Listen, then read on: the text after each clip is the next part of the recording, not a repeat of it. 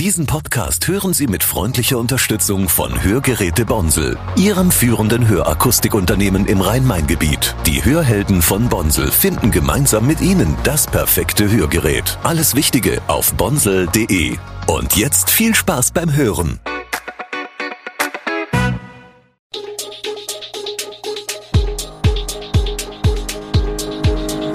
Gude, unser morgendliches News Update. Das Wichtigste aus Südhessen für Sie im Überblick.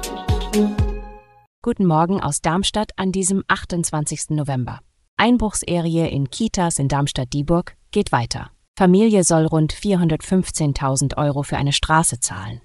Weitere Hamas-Geiseln freigelassen. Das und mehr heute im Podcast. Die Einbruchserie in Kitas im Landkreis Darmstadt-Dieburg geht weiter nachdem vom 17. bis 24. November in sieben Kitas in Dieburg, Münster, Modautal und Bickenbach eingebrochen worden war, kamen am Wochenende noch zwei weitere hinzu, in Griesheim und Rheinheim.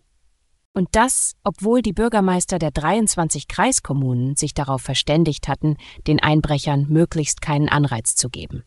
In der Zeit zwischen Freitagabend und Montag früh hebelten Kriminelle gewaltsam die Tür zu einer Kita in der Raiffeisenstraße in Griesheim auf. Die Eindringlinge brachen Spinde der Mitarbeiter sowie mehrere Geldkassen auf. Unerkannt flüchteten sie mit ihrer Beute und ließen einen Schaden zurück, der sich auf mehrere tausend Euro beläuft. In der Kindertagesstätte in der Straße am Schwimmbad in Rheinheim schlugen Kriminelle zwischen Sonntagmittag und Montagmorgen zu. Durch ein eingeschlagenes Fenster verschafften sich die Diebe Zugang zum Innenraum, um dort aus einem Büroraum Bargeld zu entwenden. Auch hier richteten die Diebe einen Schaden von rund 1000 Euro an. Eine Familie aus Lengfeld soll 415.000 Euro für die Erschließung der Bahnhofstraße zahlen. Der Fall, der den Abschnitt der Bahnhofstraße zwischen der Landesstraße 365 und der Kreisstraße 121 betrifft, beschäftigt Gemeindeverwaltung, Juristen und politische Gremien in Otzberg seit fast zehn Jahren. Im Juli dieses Jahres scheiterte die Gemeinde vor dem Verwaltungsgerichtshof in Kassel. Nun will sie mit einem Abwägungsbeschluss in Berufung gehen. Lengfelds Bürgermeister Weber betont, er sei gesetzlich verpflichtet, die Beiträge zu erheben. Der Anwalt der Familie Dr. Thomas Berg widerspricht und spricht von einem fragwürdigen Verhalten der Gemeinde. Nach Einschätzung des Anwalts könnte der Fall auch nach einem weiteren Scheitern vor Gericht weitergehen. Die Kosten für den Straßenausbau sind deshalb so hoch, weil es sich nicht wie ursprünglich angenommen um Straßenbeiträge, sondern um Erschließungsbeiträge handelt, die dreimal so hoch sind. Einige deutsche Städte mussten in diesem Jahr bei der GEMA zum Teil hohe Nachzahlungen über sich ergehen lassen. Hm.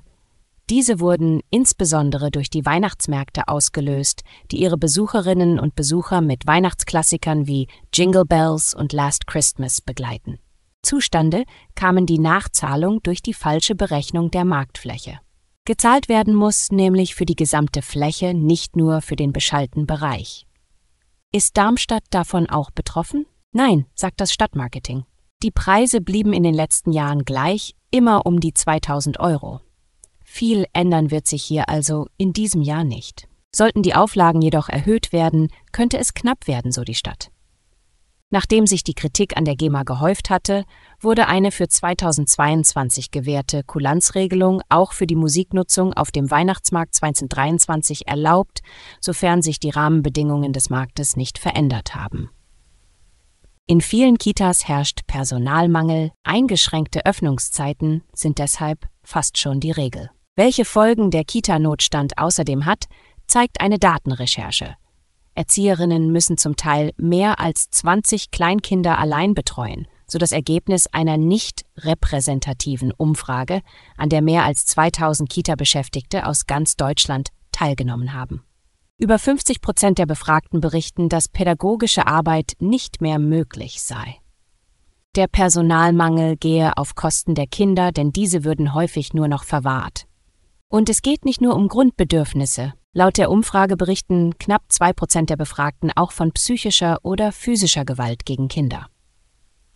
Sie berichten von Vorfällen, bei denen Erzieher aufgrund der permanenten Überforderung die Nerven verloren haben. Das deutsche Kitasystem war lange Jahre nicht auf die Übermittagbetreuung ausgerichtet. Und deshalb sind die meisten Kitas auch räumlich nicht passend ausgestattet. Nach den schweren Ausschreitungen beim Bundesligaspiel zwischen Eintracht Frankfurt und VfB Stuttgart beginnt die Aufarbeitung der Vorfälle. Am Montag haben die Frankfurter Polizei und Staatsanwaltschaft sich in einer Pressekonferenz geäußert. Polizeipräsident Stefan Müller sprach von erschütternden Bildern.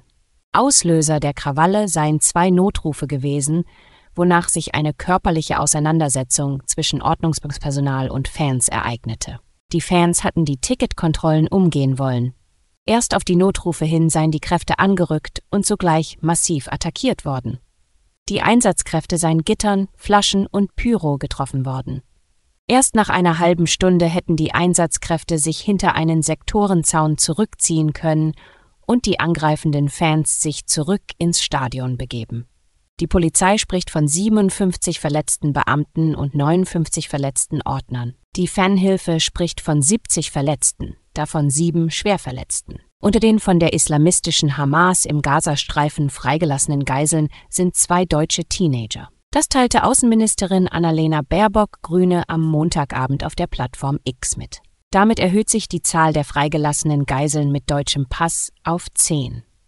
Bei ihrem Terrorangriff am 7. Oktober hatte die Hamas insgesamt etwa 240 Menschen in den Gazastreifen verschleppt, darunter rund 20 Menschen, die auch die deutsche Staatsbürgerschaft haben. Israel hat laut Medienberichten eine weitere Liste von im Gazastreifen festgehaltenen Geiseln für eine kommende Freilassung erhalten. Die darin aufgeführten Menschen dürften heute freikommen, berichtete die Times of Israel unter Berufung auf das Büro von Premierminister Benjamin Netanyahu. Wie viele Geiseln freikommen könnten, ging laut der Zeitung nicht aus der Ankündigung hervor. Alle weiteren Hintergründe und aktuelle Nachrichten lesen Sie auf www.showonline.de. Gute Südhessen ist eine Produktion der VAM von Allgemeiner Zeitung, Wiesbadener Kurier, Echo Online und Mittelhessen.de.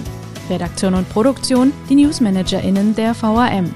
Ihr erreicht uns per Mail an audio.vam.de.